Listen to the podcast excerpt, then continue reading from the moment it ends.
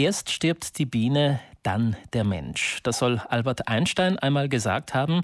Nicht nur die Bienen, auch alle anderen Insekten sind für uns Menschen lebenswichtig. Sie bestäuben unsere Kultur und Nutzpflanzen, sind in den Ökosystemen wichtige Bestandteile der Nahrungskette.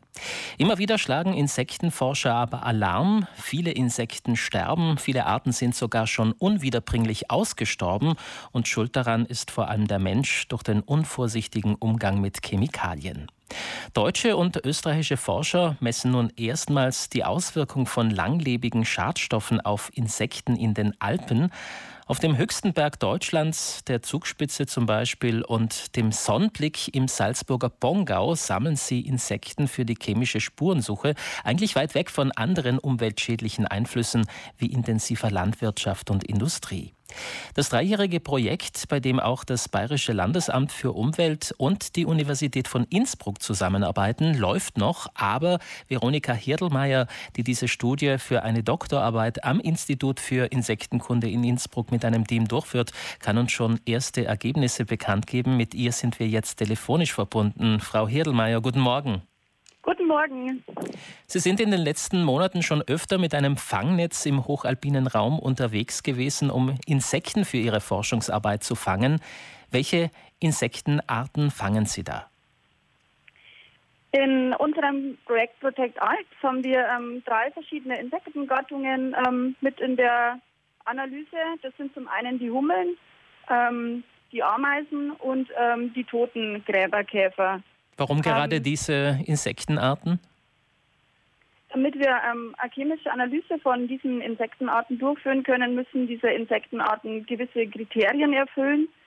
Und ähm, diese Insekten müssen in einer gewissen Anzahl in den Untersuchungsgebieten vorhanden sein und ähm, sollten auch nicht zu klein sein, damit wir eben eine gewisse Biomasse ähm, zusammenbekommen, um die Analyse durchzuführen. Und ähm, die Hummeln und die Totengräberkäfer ähm, sind recht große Individuen. Mhm. Das heißt, man bekommt relativ leicht ähm, diese ähm, Biomasse zusammen.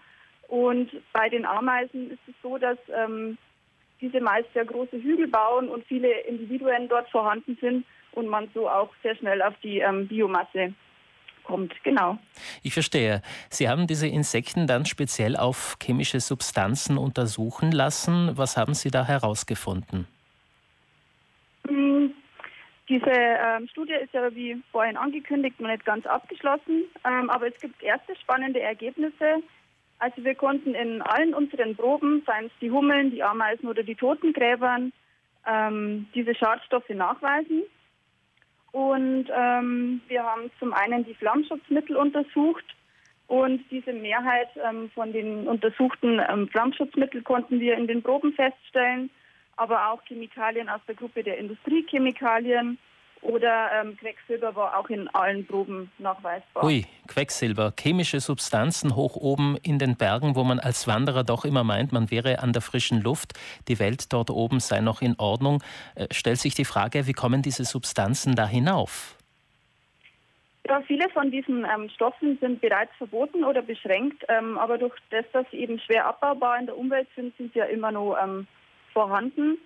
Und diese Schadstoffe werden weiträumig über die Atmosphäre verbreitet und lagern sich dann genau da ab, wo es eben ähm, besonders viel Niederschlag gibt oder wo es besonders kalt ist. Und ähm, das ist es eben in den Alpen. Und so kommt es, dass eben scheinbar unbelastete Gebiete, die uns als besonders rein und klar erscheinen, eben doch äh, ziemlich belastet sind. Frau Herlmeier, Sie haben es gerade eben angesprochen, das Projekt ist noch nicht abgeschlossen, läuft noch bis 2021, aber kann man schon sagen, welche Erkenntnisse die Forscher aus dieser Studie gewinnen werden? Ähm, also die Studie zeigt auf jeden Fall äh, mit den Ergebnissen, die wir bis jetzt haben, schon, dass eben ähm, auf jeden Fall eine Belastung in Gebieten vorhanden ist, die fernab eben von ähm, Quellen sind. Und ähm, ganz wichtig, ähm, dass eben weiter in diese Richtung geforscht werden muss. Man wird dann wahrscheinlich auch den Zusammenhang der Schadstoffe mit dem globalen Insektensterben besser verstehen, oder?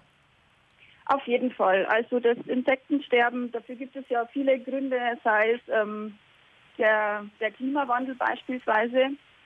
Ähm, und diese Belastung mit diesen chemischen ähm, Substanzen kann eben einer dieser Faktoren sein, die ähm, für das Insektensterben verantwortlich sind.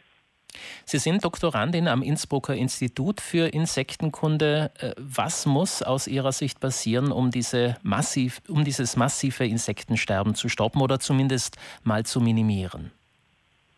Ganz wichtig ist, dass weiterhin äh, Forschung betrieben wird, dass man immer mehr belastbare Daten sammelt, ähm, die eben mögliche ähm, Faktoren ähm, ja, begünstigen oder dass man eben ähm, belastbare Daten dazu hat. Ähm, und ähm, somit können vielleicht potenzielle Chemikalien in unserem Fall weiterhin beschränkt werden. Eine Einschätzung von Veronika Hirlmeier. Ein kleines Team um die Dissertantin aus Regensburg führt seit zwei Jahren eine Studie durch über die Auswirkung von chemischen Substanzen auf Insekten in den Alpen. Erste Erkenntnisse zeigen, dass auch im hochalpinen Raum erschreckend hohe Schadstoffwerte gemessen werden. Frau Hirlmeier, wir sind gespannt, was die Endergebnisse zeigen werden. Inzwischen alles Gute für die Studie und dann auch für Ihre Doktorarbeit. Vielen Dank, Dankeschön.